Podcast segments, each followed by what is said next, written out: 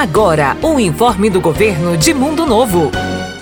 A Secretaria de Finanças prorrogou o Refis 2021. Agora, você que tem débito com o município terá até o dia 30 de novembro para quitar dívidas de 2020 para trás. Aproveite a oportunidade, porque em 2022 não haverá esta campanha. O programa de recuperação fiscal dá até 100% de desconto nos juros e multas no pagamento à vista ou parcelamento com desconto menor.